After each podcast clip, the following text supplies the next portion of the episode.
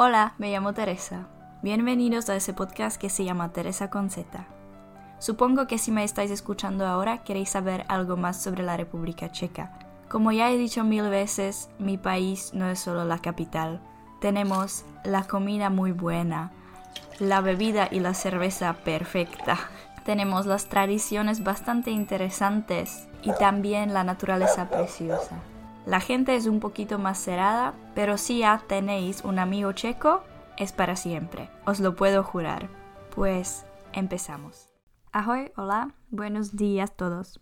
Me llamo Teresa y vosotros estáis escuchando podcast Teresa con Z. Este episodio tiene número 9 y el tema de hoy serán los refranes.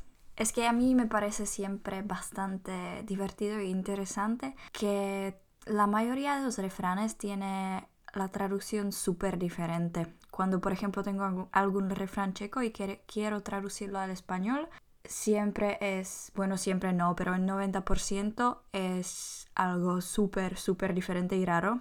Además, me gusta hacerlo también con mis estudiantes de español y cuando doy clases siempre trabajamos con los refranes y adivinamos qué podría significar qué y tal y me parecía que sería buen tema para este podcast. Para la introducción, ah, la fuente que uso para este episodio es un libro que me regaló mi abuela. Ella siempre me regala cosas ah, de gramática, de vocabulario, diferentes libros relacionados con el español y tal, y casi nunca los uso. Pero ese libro, que se llama Vocabulario de refranes en nueve lenguas, es fenomenal.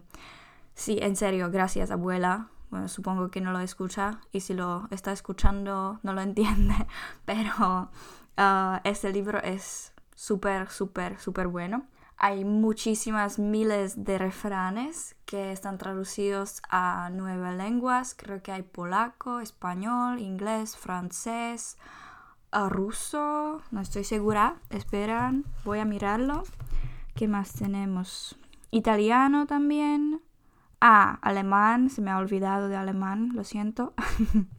y a mí siempre me gusta mirarlo y encontrar nuevas cosas, nuevas traducciones, nuevos significados, porque mm, cuando uno quiere traducir un refrán, por ejemplo, del checo a español o en inglés, no es tan fácil porque cada lengua tiene sus propios significados, sus propias reglas, sus propias palabras que usan en los refranes. Por eso quería usar este libro como fuente para tenerlo bien. Vamos a mirar qué cambia porque a veces hay diferentes animales en los refranes que usan los animales. A veces es totalmente diferente pero tiene el mismo significado. Así que vamos a ver. Muy bien, pues el primer refrán que vamos a ver es Aquí en madruga, Dios le ayuda. Me gusta mucho, creo que es un poquito más profundo que el nuestro, puede estar relacionado con lo que España y toda la población es un poquito más creyente que la nuestra, porque nosotros eh, no tenemos ningún Dios en ese refrán.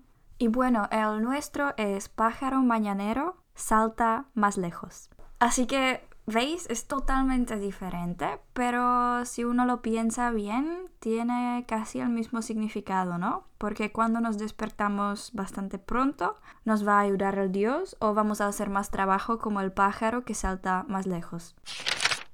Muy bien, así que dejamos el pájaro así, que salta más lejos, y vamos a ver el otro refrán que es de tal palo, tal astilla. Obviamente se dice, por ejemplo, cuando queremos, no sé, mostrar la igualdad de dos personas, por ejemplo, de padre e hijo o madre e hija. Y nosotros tenemos algo parecido. Se dice, la manzana no cae muy lejos del árbol. Así que los españoles tienen palo y astilla y nosotros tenemos manzana y árbol. Creo que tiene más sentido en checo porque nosotros tenemos muchos árboles de manzanas y así es más lógico usar manzanas, pero de tal y tal tiene el mismo significado. Pues, refrán número 3. Más vale pájaro en mano que ciento volando. Aquí por fin tenemos el el mismo animal, también usamos pájaros, pero en todos casos también hay una diferencia.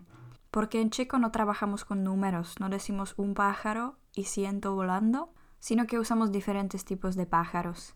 Nosotros decimos mejor gorrión en mano que paloma en techo. Yo siempre tengo problemas con este refrán porque no sé cómo usarlo, cuál es el significado y siempre lo uso en las ocasiones o las situaciones cuando no encaja. Y mis amigos siempre dicen, Tere, pero así no se usa. Así que los refranes y yo no somos amigos. Vale, vale, pues seguimos. Otro es, decir y hacer dos cosas suelen ser. Aquí me sorprende mucho que lo nuestro es bastante relacionado con la religión y con el Cristo, o me parece. Y el español para nada, porque nosotros decimos, bueno, no sé si tendrá sentido en español, pero es decir agua y beber vino. Así que tiene sentido porque decimos una cosa que es el agua y hacemos algo completamente diferente, que es el vino. Además, beber vino es mejor, ¿no? Que agua. seguimos, seguimos. Otro refrán es costumbre hace ley. Me gusta mucho más en español porque en checo no tiene, bueno, a mí no me parece que tiene mucho sentido. Nosotros decimos costumbre es la camisa de hierro.